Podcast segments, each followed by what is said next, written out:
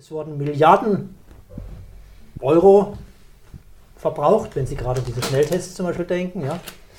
Es wurde unendlich viel Umweltmüll erzeugt, wenn Sie sich das hier angucken. Ja. Ähm, der größte Umweltskandal seit dem Zweiten Weltkrieg. Hätten wir in Deutschland eine Umweltpartei, wäre sowas überhaupt nie möglich gewesen. Haben wir aber leider nicht. Das heißt also in der Praxis. Liebe Zuschauer, einen schönen guten Tag und ganz herzlich willkommen zu einem neuen Interview. Heute ist wieder Professor Dr. Kutschera bei mir zu Gast und ja, wir möchten über Ihr Buch sprechen, was vor drei Monaten rausgekommen ist. Es trägt den Titel Der Corona-Wahn, Schluss mit Virusangst, Ekelmasken und Impfmanie. Ja, Sie sind ja in der Vergangenheit in Ungnade gefallen, weil Sie sich ja auch gegen das Gendern ausgesprochen haben. Und ja, wie hat man denn auf das Buch reagiert? Ja, also ähm, ich habe mir 2015 die Sympathien des gesamten Mainstreams verdorben. Bis 2015 hatte ich regelmäßig Spiegel, Stern, Fokus, FAZ, alles, was sich wünschen können, immer wieder Anfragen. Da ging es meistens um das Thema Evolution, Kreationismus. Dann habe ich mir erlaubt, sogenannte Gender-Ideologie, Frau gleich Mann, Ideologie nenne ich das, heftig zu kritisieren und seither bin ich praktisch äh, äh, abgeschrieben. Damit kann ich aber sehr gut leben. Ja? Mhm. Ähm, ja gut, wie hat man darauf reagiert? Das Buch hat natürlich schon ein provokativen, provokativen, äh, äh, ein provokatives Cover und ähm, man versucht, meine Produktionen totzuschweigen.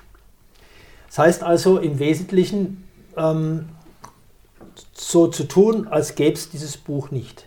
Es ist aber so, dass ich in diesem, auf diesen 380 Seiten aus meiner Sicht ganz wichtige Fakten zusammengetragen habe, die man nur ganz schwer in den Primärquellen findet. Ich habe 300 Quellenangaben in dem Buch.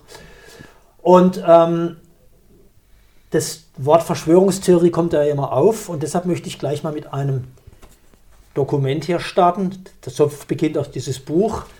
Da sind wir auch mitten im Thema. In der Frankfurter Allgemeinen Zeitung, Sonntagszeitung, 16. Februar 2020, gab es einen Artikel, die Krankheit X hat einen Namen.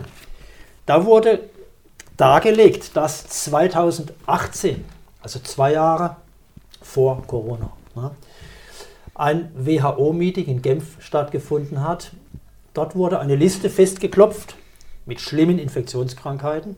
Also was sind die schlimmsten Infektionskrankheiten? Da waren schon zwei Coronavirenerkrankungen dabei. Und dann stand darunter Krankheit X.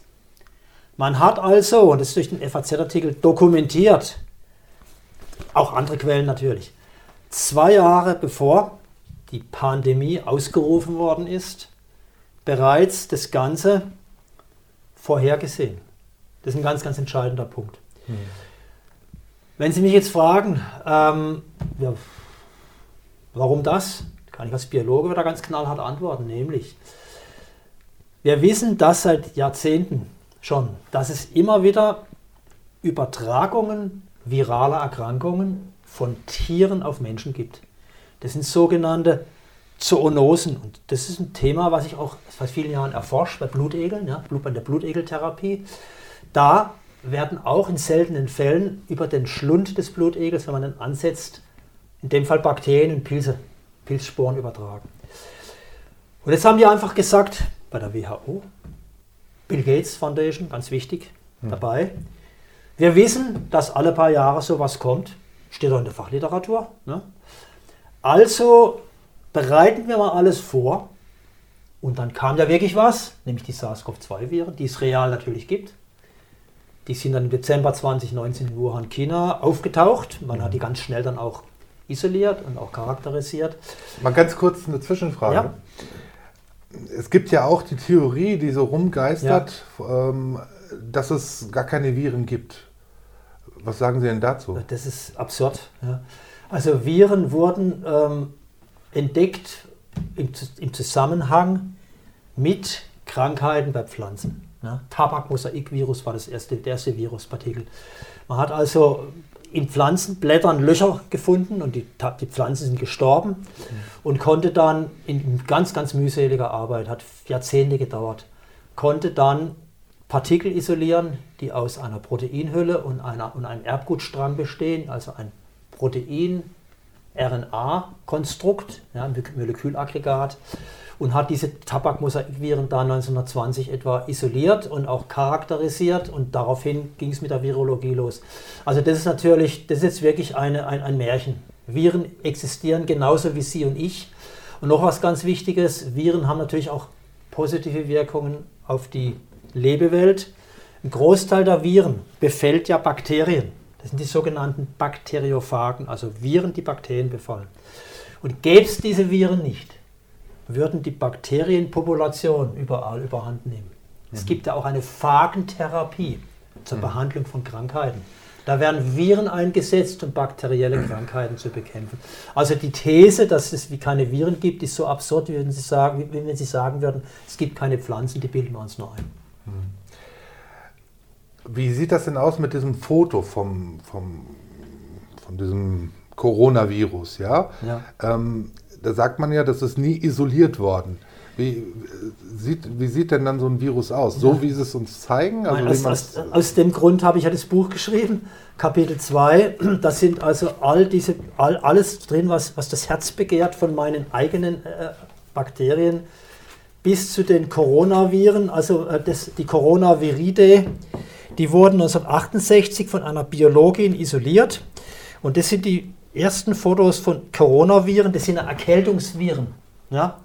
Wenn Sie eine normale, nicht fiebrige Erkältung haben, haben Sie Corona zu 35 Prozent. Deshalb ist auch das Phänomen der Kreuzimmunität so wichtig. Schauen Sie, ich hatte, als das losging mit den, mit den Wuhan-Viren, das Glück, eine klassische Erkältung zu haben, ohne Fieber. Ja? Da das zu 35 Prozent durch diese klassischen Coronaviren ausgelöst wird und die wieder ganz nah verwandt sind mit den SARS-CoV-2-Viren, erzeugt eine klassische Erkältung, das sind die SARS-CoV-2-Viren, das sind Bilder, erzeugt es eine Kreuzimmunität. Wer also eine schöne Erkältung hat, hat eine starke Immunität gegen Coronaviren. Das erklärt ja auch, warum Kinder überhaupt nicht statistisch, statistisch gar nicht relevant äh, irgendwie in Frage kommen. Kinder haben eine natürliche Kreuzimmunität, weil sie permanent mit der Rotznase rumrennen. Mhm. Ja, klar? Ja. Die Rotznase der Kinder schützt sie vor Coronaviren. Das wissen wir Biologen schon lange, aber auf, auf uns hört ja keiner. Das habe ich das Buch geschrieben, da steht das alles drin. Mhm. Okay. Ja, interessant. Ähm, ja, überhaupt mal zum Begriff der Pandemie. Der kommt ja aus der Biologie, dieser ja. Begriff. Hätte es denn überhaupt eine Pandemie gegeben? Die WHO hat sie ja ausgerufen. Ja. Aber tatsächlich sind ja vorher die, ist die Definition einer Pandemie geändert worden. Völlig richtig, völlig richtig. Also zum Begriff. Das Wort Pandemie kommt aus dem Griechischen und heißt übersetzt eine das ganze Volk erfassende Seuche. Eine Volksseuche. Klassische Pandemie war zum Beispiel die Pockenvirenseuche als man vor der Erfindung, Erfindung der klassischen Impfung, die ja sehr positiv zu bewerten ist, klassische Impfung, ja, also Edward Jenner hat ja bekanntlich 1796 ähm, Kuhpocken verwendet, um damit Menschen gegen die viel gefährlicheren Pocken, die uns befallen, immunisiert. Ne? Da sind 20 bis 30 Prozent aller Menschen bei Kindern bis 50 Prozent. Also die Pest die, jetzt? Ne? Nein, nein, Pocken, Menschenpocken. Pocken, die Blattern, Blattern, Mozart, Beethoven, Blattern. Ja? Ah, okay. Die haben diese Blattern im Gesicht. Ja? Mhm. Ähm, da sind wirklich 30 bis 50 Prozent, bei Kindern waren es bis 50 Prozent, bei Erwachsenen 20, 30 Prozent verstorben. Da war also die Infektionssterberate 30 bis 50 Prozent. Das war eine echte Pandemie in Europa. Also die Menschenpocken waren ganz, ganz fürchterlich. Pestepidemie, Pestpandemie natürlich genauso. Jetzt aber zu, zu unserem Begriff. Wir wissen, dass,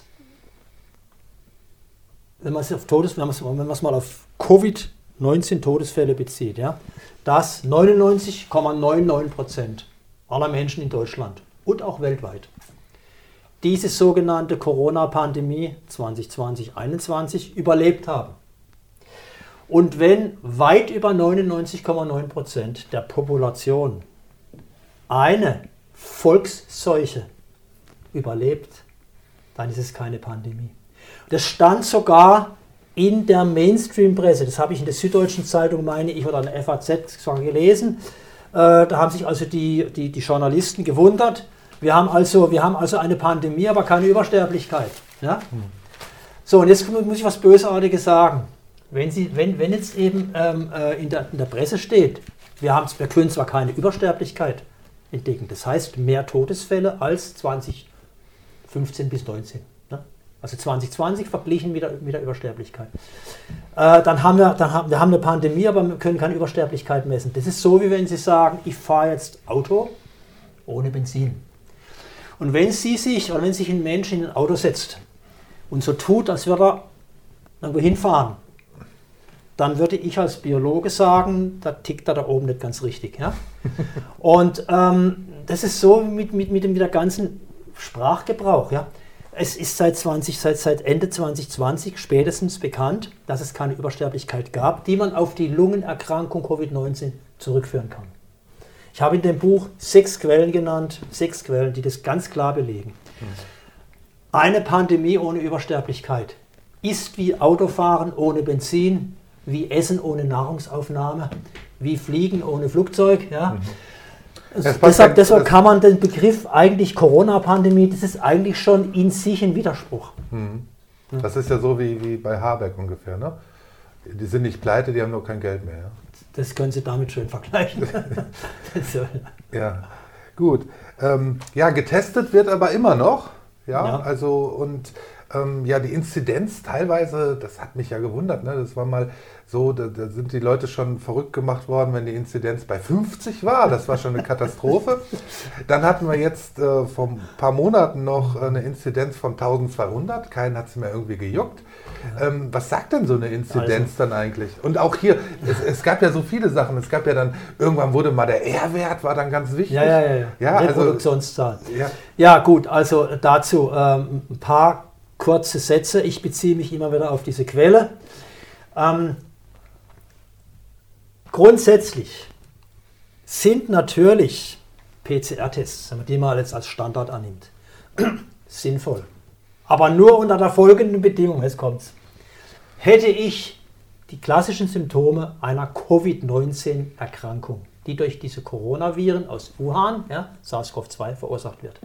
Also trockener Husten, Atemprobleme, Fieber. Hätte ich das jetzt, ja? Habe es glücklicherweise nie gehabt. Ich würde zum Arzt gehen, würde sagen, ich habe die drei Symptome. Dann könnte der Arzt unter professionellen Verhältnissen durchaus, durchaus eine Probe entnehmen, Nasenschleim, durchaus entnehmen, wenn es professionell gemacht wird. Wenn man jetzt die PCR-Maschine, ja, ich habe 20 Jahre, 20, 20 Jahre Berufserfahrung damit, ich kenne mich da sehr, sehr, sehr gut aus. PCR-Methode ist die Grundlage der Evolutionsforschung heutzutage.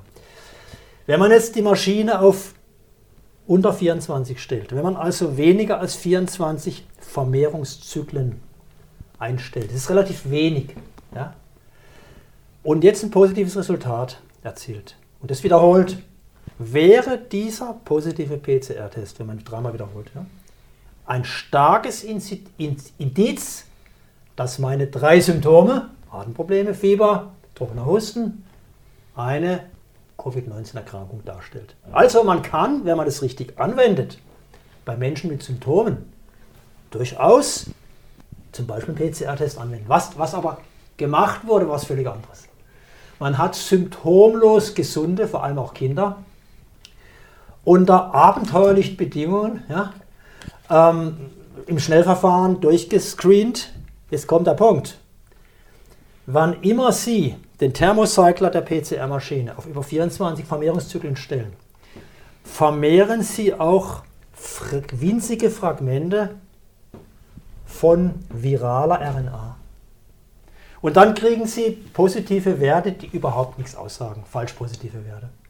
Und das wurde gemacht. Also ein eigentlich sinnvolles Verfahren, wenn man es richtig einsetzt, wurde missbraucht. Es wurden Milliarden Euro verbraucht, wenn Sie gerade an diese Schnelltests zum Beispiel denken. Ja. Es wurde unendlich viel Umweltmüll erzeugt, wenn Sie sich das hier angucken. Ja. Ähm, der größte Umweltskandal seit dem Zweiten Weltkrieg. Hätten wir in Deutschland eine Umweltpartei, wäre sowas überhaupt nie möglich gewesen, haben wir aber leider nicht.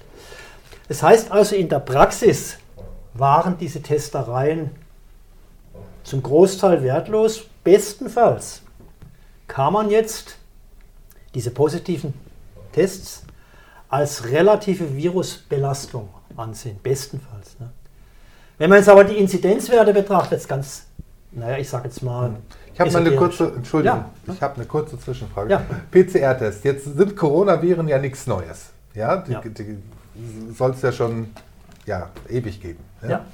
Ähm, wenn ich jetzt eine normale Erkältung habe, ja. Dann sind ja nicht nur eine Virusart ist da, kommt da zum Tragen, sondern ich bin dann mit Coronaviren, mit was gibt es noch? Ja, aber halt nicht SARS-CoV-2. Also mit anderen 35 Prozent etwa der Erkältungsviren sind Coronaviren. Ja. Ja. und dann gab es ja den Punkt, ja. dass gesagt wurde, ähm, irgendwann sollte mal ein anderer Test entwickelt werden, der tatsächlich wirklich äh, Corona nachweisen kann. Ja, ähm, aber den hat es nie gegeben. Also heißt es doch im Prinzip, dass ich mit dem Test eigentlich überhaupt nichts nachweisen kann, sondern ähm, dass jede normale Erkältung dann auch dazu führt, dass ich Corona habe. Nein, das ist so nicht ganz richtig. Ich habe es ja gerade erwähnt, wenn man den Test professionell einsetzt und Menschen mit Symptomen untersucht. Ja, aber so wie er eingesetzt sagt, wurde. Ja, so wie er in der Realität eingesetzt wurde, ist es zu 90 Prozent Nonsens. Absolut richtig. Okay.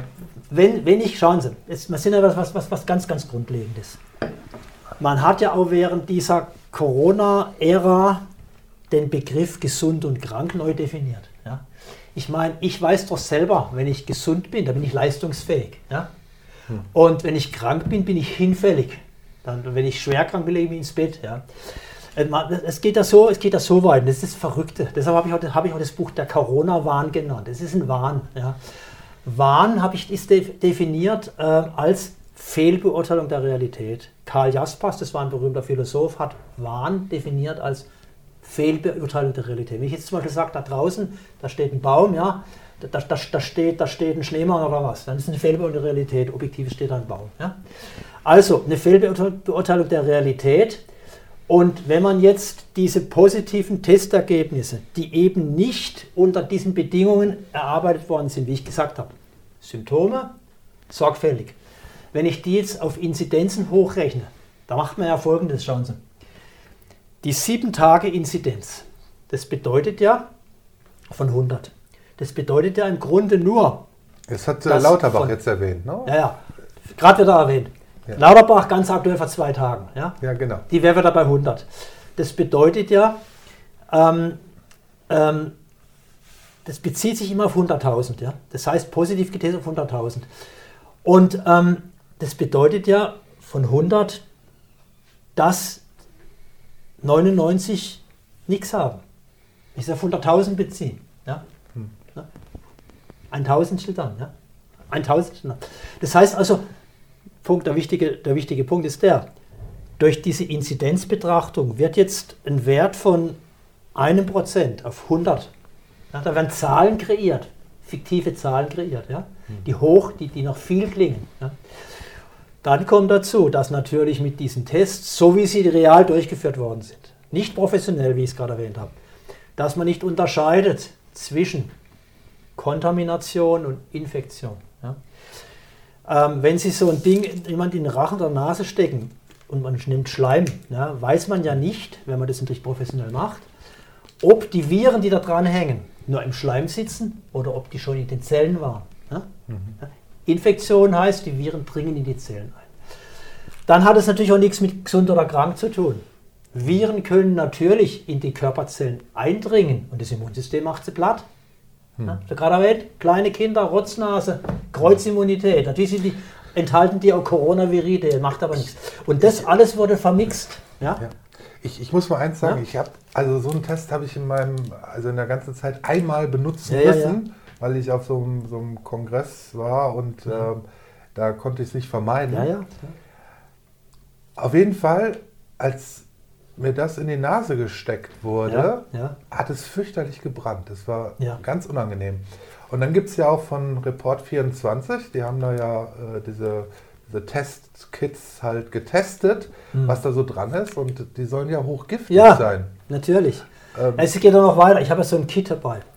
Bei vielen Kits, die werden ja in der, Schule verteilt. Die wurden noch vor wenigen Wochen in der Schule verteilt. Ja. Bei manchen Bautypen, nicht bei diesen, aber bei, bei manchen, steht ausdrücklich da drauf, ja, auf der Packung, Keep out of reach of children. Das heißt, Kinder dürfen diese Box nicht benutzen. Und dennoch wurde das dann in der Schule eben verteilt. Also da wurden Dinge gemacht. Dann der Abfall. Schauen Sie hier. Das ist also Biohazard. Das heißt per Definition giftiger Abfall. Dann haben wir das Problem mit der, mit der sogenannten Pufferlösung. Äh, hier, diese Pufferlösung, die enthält auch, die enthält auch ähm, nach Angabe kompetenter Chemiker Substanzen, die gesundheitsgefährdend sind. Und wenn man sich jetzt vorstellt, wir sind jetzt bei diesen, wir sind jetzt bei diesen einfachen Testkits, ja? Wenn man sich jetzt vorstellt, dass das millionenfach ähm, verteilt worden ist, vor allem auch an Kinder, dass die Falsch-Positiv-Quote bis zu 50 Prozent beträgt. Ja? Dann bedenken Sie bitte, das ist für Erwachsene gedacht. Ein 2 cm Sticker, so tief soll es in die Nase geschoben werden. Wenn Sie einem Ki- einem Kind sowas in die Nase stecken, 2 cm tief, sind Sie im Gehirn. Ja? Haben Sie Hirnblutung. Das Ganze ist also aus meiner Sicht ein Skandal. Mehr kann ich nicht dazu sagen. Ja. Die ganze Testerei. So sinnvoll sie sein kann, unter Bedingungen, die ich ja genannt habe. Ja? Kommen wir mal zu den Masken. Ja. Gott sei Dank äh, habe ich von Anfang an eine Befreiung gehabt. Also ich habe das nie aufgesetzt, was natürlich dazu geführt hat, äh, dass ich äh, im einen oder anderen Supermarkt ähm, wirklich teilweise angegriffen wurde von, von anderen Kunden. Gab es also öfter mal richtig Theater. Ja, ähm, wie sinnvoll sind denn die Masken? Ich erinnere mich so an, an den Herrn Drosten, wie er gesagt hat zu Beginn dieser, ähm, ja, dieser, dieser Show, Ja, schau, ja, das, das, das war das richtig. Ja. wie er gesagt hat, ja, Masken, Masken bringen nichts. Also, ne? Also, wie beim Testen, diese Masken, ich habe hier eine OP-Maske und ich habe hier eine- einen FFP2-Respirator. Ja? Diese Masken sind absolut sinnvoll als Staubschutz. Nies- und Hustenschutz für Zahnärzte und Chirurgen. Ah, Vor allem OP-Masken. Also, wenn der Zahnarzt Ihnen, Ihnen jetzt ein Loch bohrt und niesen muss, ja, dann geht das Produkt seiner Niesaktion da rein.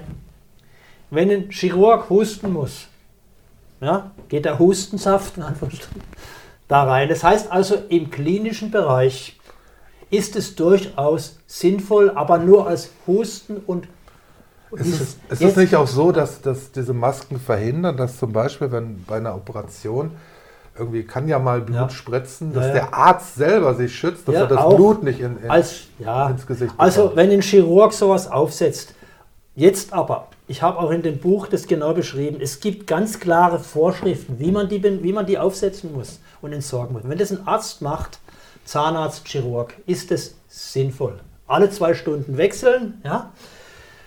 FFP2-Respiratoren, die, die, diese Dinger, diese, diese, diese Kaffeefilter, ja, sind entwickelt worden für Ärzte, die Tuberkulose-Patienten behandeln. Und auch da sind sie sinnvoll, wenn man sie professionell einsetzt. Also im medizinischen Bereich haben diese Vorrichtungen durchaus ihre Berechtigung. Aber diese Masken werden ja auch in, sind ja früher in Baumärkten verkauft Nein, das, worden. das sind Staubmasken, die sind andere. Die sind andere? Die sind andere. Die sehen nur ähnlich aus. So, das war das eine. Das war das eine. Ja. Schon die Frage, ob diese Masken bei der spanischen Grippe damals, ja, 1918, 1920, da wurden auch Masken dann eingesetzt, ob die dort was gebracht haben, wahrscheinlich nicht. Ja. Aber das werden doch nicht solche Masken gewesen. Das Ja, wären ja, doch Vor, Vorgänger, Vorgänger Stoff, Stoffmasken. Stoffmasken, aber halt, die haben ähnlich ausgesehen. Hatte man Vorgänger. am Anfang ja auch, ne? Ja, ja jetzt müssen wir, müssen wir was sauber, sauber, sauber argumentieren. Also, Ärzte, also Zahnärzte zum Beispiel, Chirurgen, da ist es sinnvoll. Als Nies- und, Nies und Hustenschutz. Tuberkulose-Patienten behandeln als Schutz für den Arzt, FFP2-Respirator macht Sinn. Ja. Jetzt müssen wir ganz sauber argumentieren. Man kann jetzt unter Laborbedingungen, in einem Labor, ne, indem man Partikel versprüht, ne, die durchaus die Größe von Viruspartikeln haben, im Labor, kann man jetzt belegen, dass OP, vor allem FFP2-Respiratoren, Masken, dass die eine gewisse schützende Wirkung zeigen. Diese Publikationen, die gibt es, die sind auch solide. Das sind Laborstudien. Unter professioneller Handhabung, Schutz von 30 Prozent zum Beispiel. Unter Realweltbedingungen, wenn jetzt also Laien solche, so Kaffeefilter oder eben sich als Chirurg verkleiden, ja, unter, oder gar Kinder, unter Realweltbedingungen, wenn die Dinger nicht richtig sitzen, vor allem wenn sie draußen getragen werden, ist die Schutzwirkung gleich null. Ich habe in, dem, in der Quelle hier, auf die ich mich beziehe, alle wissenschaftlichen Studien bis Oktober letzten Jahres zusammengetragen. Können Sie alles nachlesen. Unter stringenten Laborbedingungen kann man eine gewisse Schutzwirkung nachweisen. Unter Realweltbedingungen, wenn Laien des Zeugs tragen, ist der Nachteil größer als der Nutzen. Denn es kommt zu Nachteilen. Erstens, wenn ich sowas mir, mir antue, ja, dann wird ja die Sauerstoffzufuhr limitiert. Man kann zum Beispiel sehen, machen wir ein Experiment, schauen Sie, wenn jemand richtig atmet, sehen Sie, dann bewegt sich das ja sogar. Daraus kann man den Widerstand sehen, den Atemwiderstand. Das heißt also, Sauerstoffversorgung reduziert und vor allem die Kohlendioxidrückatmung ist ein großes Problem. Ne? Also man atmet, es, es häuft sich Kohlendioxid an, dass man ausatmet. Man hat 100 mal mehr Kohlendioxid in der Ausatemluft als in der Einatemluft. Und diese Rückatmung von CO2 führt zu einer Ansäuerung des Blutes, was ganz gefährlich ist. Hyperkapnie heißt sowas. Also die Masken sind teuflisch, wenn die von Laien getragen werden, vor allem im Freiland. Bedenken Sie bitte, Coronaviren sind erstens Winterviren, die praktisch nur im Winter auftauchen. Zweitens werden die nur in Innenräumen übertragen. Draußen im Freiland ist die Übertragungswahrscheinlichkeit viraler Infektionen minimal. Das heißt, draußen brauchen Sie überhaupt kein, kein, kein Maulkorb tragen. Das, das ist ja, Drin, drin ähm, äh, im klinischen Bereich ja. Wenn es Laien tragen, gibt es keine mir bekannten Studien, die seriös sind, die einen positiven Nutzen belegen würden. was ja verrückt daran ist, dass die ganze Welt um CO2 so ein Theater macht, um Klimawandel und wie böse und gefährlich CO2 in der Ja, Natur ja. ist. Ja, also Ja. CO2 Aber ist ja- einatmen tun sie es dann. CO2 ist Pflanzennahrung, ja. Ne? So, aber dann die Menschen gezwungen werden, Ja.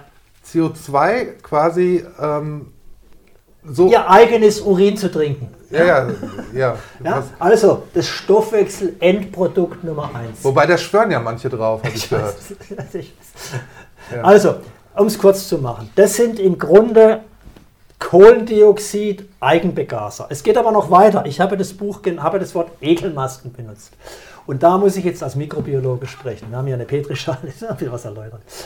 Man kann mit Standardmethoden der Mikrobiologie, das sind ganz einfache Methoden, kann man zeigen, wenn man Ackerplatten nimmt, ja, wenn da jetzt also ein Nähracker drin wäre, ja, hier, hier, hier haben wir jetzt Nähracker, ja, und jetzt so eine Maske da drauf drückt, leicht drauf drückt, wieder wegnimmt, den Nähracker dann das bebrütet, kann man ganz leicht belegen mit einfachen Methoden, dass auf dieser Innenseite, auch außen, nach wenigen Stunden, ja, nach wenigen Stunden Bakterien und Pilze wachsen. Man sieht die Kulturen auf den Platten dann wachsen. Ja. Hab hier auch Bilder drin. Darunter hat man auch gefunden Staphylococcus. Das sind Bakteriengattungen, die hochhuman pathogen sind. Und Pilze und darunter Aspergillus. Ja? Aspergillose ist eine schlimme Pilzerkrankung. Anders formuliert, wenn also unter Realweltbedingungen, vor allem draußen, ja, wenn, dann warm, wenn man dann läuft, Kinder, ja, wenn man atmet, da bildet sich natürlich eine feucht-warme Atmosphäre, wo dann ganz rasch, nach wenigen Stunden schon, Bakterien und Pilze wachsen, darunter auch definitiv für den Menschen schädliche äh, äh, Mikroorganismen. Und das ist absolut fatal. Hinzu kommt, dass aus China stammende Masken meist noch mit Chemikalien und auch Mikropartikeln kontaminiert sind. Also was sind das für Mikropartikel? Ja, das, das können durchaus Graphen-Nanopartikel sein. Ganz teuflisches Zeugs. In Frankreich wurde ja 2021 wurden ja Millionen aus China importierte Masken zurückgeschickt, weil sich herausgestellt hat, dass die alle kontaminiert waren mit Mikropartikeln, die, die man einatmet, die haben auf der Lunge zum Teil gefunden bei Menschen. Ja. Äh, und eben natürlich auch ähm, Chemikaliendämpfe freigegeben werden von Substanzen, die nie untersucht worden sind. Also um das vielleicht zusammenzufassen, im klinischen Bereich, wenn man es professionell einsetzt, sind Masken sinnvoll. Was aber hier bundesweit und auch in vielen anderen Ländern der Erde gemacht worden ist, vor allem mit unseren Kindern, dass man denen also Masken aufdrückt. Ja, das, das ja halte ich für völlig unmöglich. Jetzt noch was. Ich habe hier was, halte ich es mal in die Kamera. Das, ist, das sind also Kindermasken. Ja, Kindermasken. Und wenn man auf der Rückseite liest, mini gedruckt, man braucht, man braucht Vergrößerungsglas, steht da drauf, da hinten. Diese Masken sind nur für den klinischen Bereich hergestellt. Das heißt, wenn ein Kind seine krebskranke Großmutter auf der Intensivstation besucht oder im Krankenhaus besucht, kann es durchaus sinnvoll sein, mal für eine Stunde sowas anzuziehen. Dafür sind diese Kindermasken gedacht. Nur für den klinischen Bereich. Und ich frage mich jetzt wirklich eines. Haben denn die verantwortlichen Politiker das Lesen verlernt? Man muss auf den Produktinfos nachlesen, da steht drauf, nur für Klinik, nicht für die Schule. Ja. ja. Das, das Schlimme war ja, es war ja enorm, was da passiert ist in den Schulen. Ja. Also ähm, die Kinder, die da sechs, sieben, acht Stunden lang ja. mit einer FFP2-Maske gehockt sind und sie noch nicht mal auf dem Schulhof abnehmen durften. Wahnsinn. Also ich bringe es mal auf den Punkt. Ich bin selber Vater von fünf Kindern. Äh, das ist für mich übelster Kindesmissbrauch. Und zwar körperlich, weil man nicht weiß, also einmal atmet natürlich Kohlendioxid ein, dann wissen wir nicht, was da in der, in der Maske wächst. Ich habe also 2021 kleine Mädchen auf dem Schulhof rennen sehen, die Maske war bis außen nass. Ja. Also das ist übelster Kindesmissbrauch und äh, wie sowas in unserem Jahrhundert auf Grundlage unseres biologischen Wissens überhaupt passieren kann, ist mir völlig schleierhaft. Ich kann es überhaupt nicht nachvollziehen. Es ist ein Rückschritt ins vordarwinsche Mittelalter für mich. Es, es, war auch so absurd für mich, wo am Anfang dann die Masken kamen ja. und erklärt wurde, man dürfte die wirklich nur an den, an den Bändchen äh, festhalten ja. Ne? Ja. und ähm, äh, bloß nicht anfassen die Maske. Ja. Was, ja, was ja richtig ist. Ja, also, was ja richtig ist. Ja, aber das war nach wenigen Wochen war das vorbei. Ja, da, hat man selbst, da hat man selbst bei den ja. äh, Bundespressekonferenzen, die da immer stattfanden, ja, jeden Tag da mit, mit Wieler und Drosten und so, gesehen, wie die das Ding genommen haben, in die Tasche gesteckt haben, angepackt haben. Es ist, äh, da also, habe ich damals schon gedacht, wie, wie kann das sein? Dieser ganze Maskenwahnsinn ist ein hygienischer Albtraum. Ja. Die Masken haben unter Realweltbedingungen von Laien getragen, vor allem von Kindern getragen, viel mehr Schaden als Nutzen gebracht. Ja, es gibt sogar Studien, die habe ich hier zitiert, die zeigen, dass dort, wo das Maskentragen einen hohen Prozentsatz einnimmt, mehr Todesfälle stattgefunden haben. Ich meine, wie genau der Schaden jetzt aussieht, wie viele Menschen diese Mikropartikel auf der Lunge haben, wie viele Lungenentzündungen entstanden sind, wissen wir alles nicht. Wir können nur auf Grundlage der vorhandenen Fakten sagen, dass das nie mehr passieren darf. Hm. Ja. Wie gesagt, auch ganz abgesehen von, von der Umweltverschmutzung. Ja, Umweltverschmutzung. Ich, ich musste in Frankfurt musste ich ein Auto abholen und das Autohaus war drei Kilometer vom Bahnhof entfernt. Ja. Und dann habe ich mir so einen Elektroroller Ja. genommen. Ja, ja. Und auf diesen drei Kilometern habe ich dann mal gezählt, Ja. wie viele Masken ich auf dem Boden sehe. Es waren 14. Ja, und 14 jetzt erzähle Masken. ich Ihnen mal, jetzt erzähle ich Ihnen noch was. Auch Quelle nachlesbar. Es gibt sehr gute wasserdichte Untersuchungen, die zeigen, wenn Regen und vor allem auch Sonne, Sonneregen, die Faktoren, ja, wenn die jetzt draußen auf so eine Ekelmaske treffen, da werden toxische Mikropartikel ausgewaschen. Es ist schlicht und einfach eine riesen Umweltschweinerei, dass diese bakteriell Pil mit, mit Pilzsporen verseuchten Ekelmasken noch draußen rumliegen. Da müssten riesen Umweltschutzorganisationen Sammel, Sammel äh, ich sage jetzt mal, äh, Sammelbewegungen einleiten. Die ganzen Dinger müsste man aufsammeln und professionell, professionell entsorgen. Warum das nicht passiert, es gibt halt keine Umweltpartei, das Problem. Haben wir nicht. Ne? Müssten wir mal gründen. Herr Professor Kutschera, ich danke Ihnen ganz, ganz herzlich für das Gespräch und für die interessanten Informationen. Vielen Dank. Vielen Dank.